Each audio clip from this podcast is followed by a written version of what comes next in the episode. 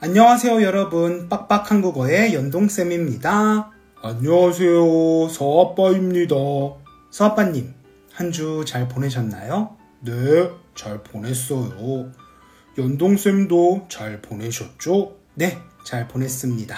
오늘은 어떤 이야기를 나눌 예정이신가요? 오늘은 한국 사회의 큰 문제점 중 하나인 저출산에 대한 이야기를 해보도록 하겠습니다. 네, 알겠습니다. 그럼 漂泊 한유, 니워더 한유 실제 173회를 시작해 보도록 하겠습니다.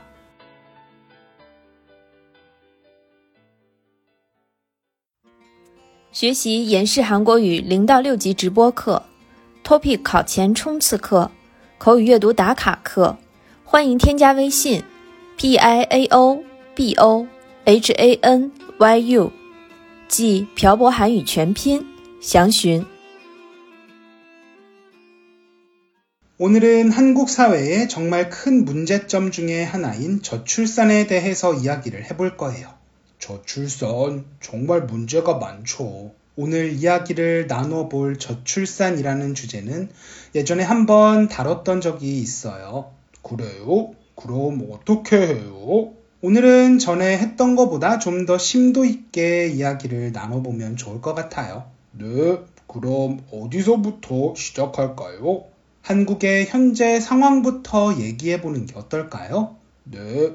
한 여자가 가임 기간 15세에서 49세에 낳을 것으로 기대되는 평균 출생아 수를 합계 출산율이라고 하는데 이 수치가 2021년 기준 0.808명이에요. 그럼 한 명이 하나 이상의 아이를 낳지 않는 뜻인가요? 네.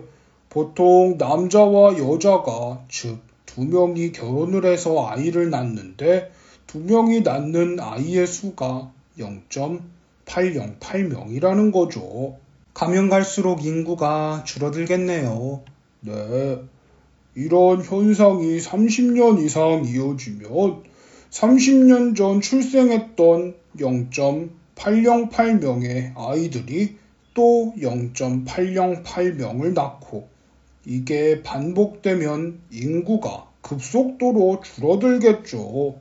저희 부모님 세대만 해도 농업 사회였기 때문에 노동력을 위해서 아이를 많이 낳았고 70년대에 성행한 베이비 붐 때문에 그때까지도 출산율이 높았었잖아요. 네. 부모님 세대 때는 집에 사람이 많은 게 곧 노동력이 많다는 의미였기 때문에 그랬었죠. 70년대에는 한국이 급성장하면서 예전만큼은 아니지만 3명은 낳는 분위기였고요.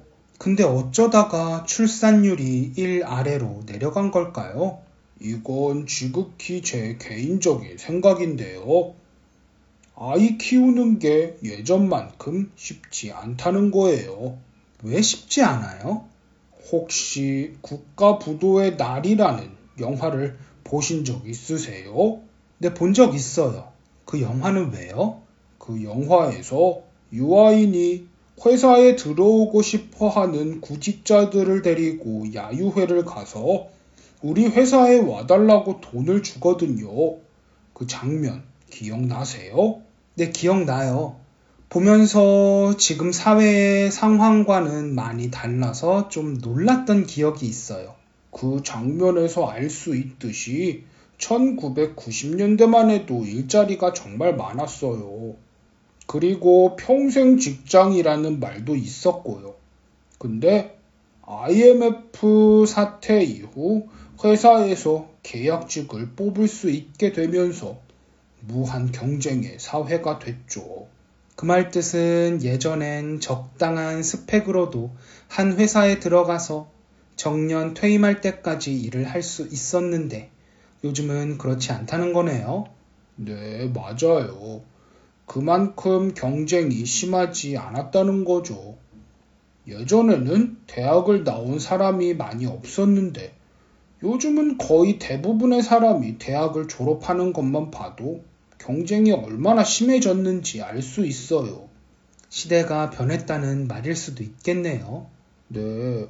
그렇기 때문에 아이를 낳고 그 아이를 경쟁력 있는 아이로 키우기 위해서 이런저런 학원에 보내죠. 그 학원은 공짜인가요? 아니죠. 돈을 지불해야 하죠. 그렇기 때문에 양육비가 너무 많이 든다는 거예요. 그 양육비를 충당하기 위해선 부부가 맞벌이를 해야 하는데 부부가 둘 다 경제 활동을 하러 나가는 시간에 아이를 봐줄 것도 마땅치 않은 것 같아요. 네. 그래서 낳더라도 하나만 낳는 사람들이 많아졌어요. 남들 다 하는 건데 내 아이도 시켜야 한다고 생각하는 사람들이 많아지면서 경쟁만 심화되고 있어요. 그렇군요. 근데 제 친구들 10명 중에 지금 2명이 결혼을 안 했고, 결혼을 한 친구들 중 대부분이 아이를 둘 낳았거든요. 결혼을 늦게 하거나 하지 않는 사람들도 늘고 있어요. 그건 왜 그럴까요? 사람들이 왜 결혼을 안 하는 걸까요? 연동쌤도 결혼을 해봐서 아시겠지만, 결혼이 그냥 둘이 좋다고 할 수 있는 게 아니잖아요.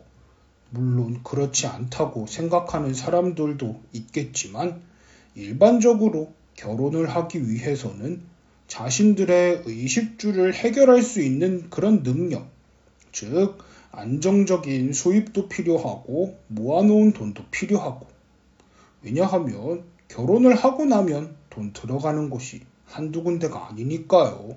맞아요. 저도 완전 동의해요. 저 대학원 졸업식 날에 양가 부모님이 상견례를 하셨었는데 저희 어머니께서 지금 제 와이프 부모님께 우리 아이가 아직 안정적인 수입원이 없으니 조금만 더 있다가 결혼시키시죠. 라고 하셨었거든요.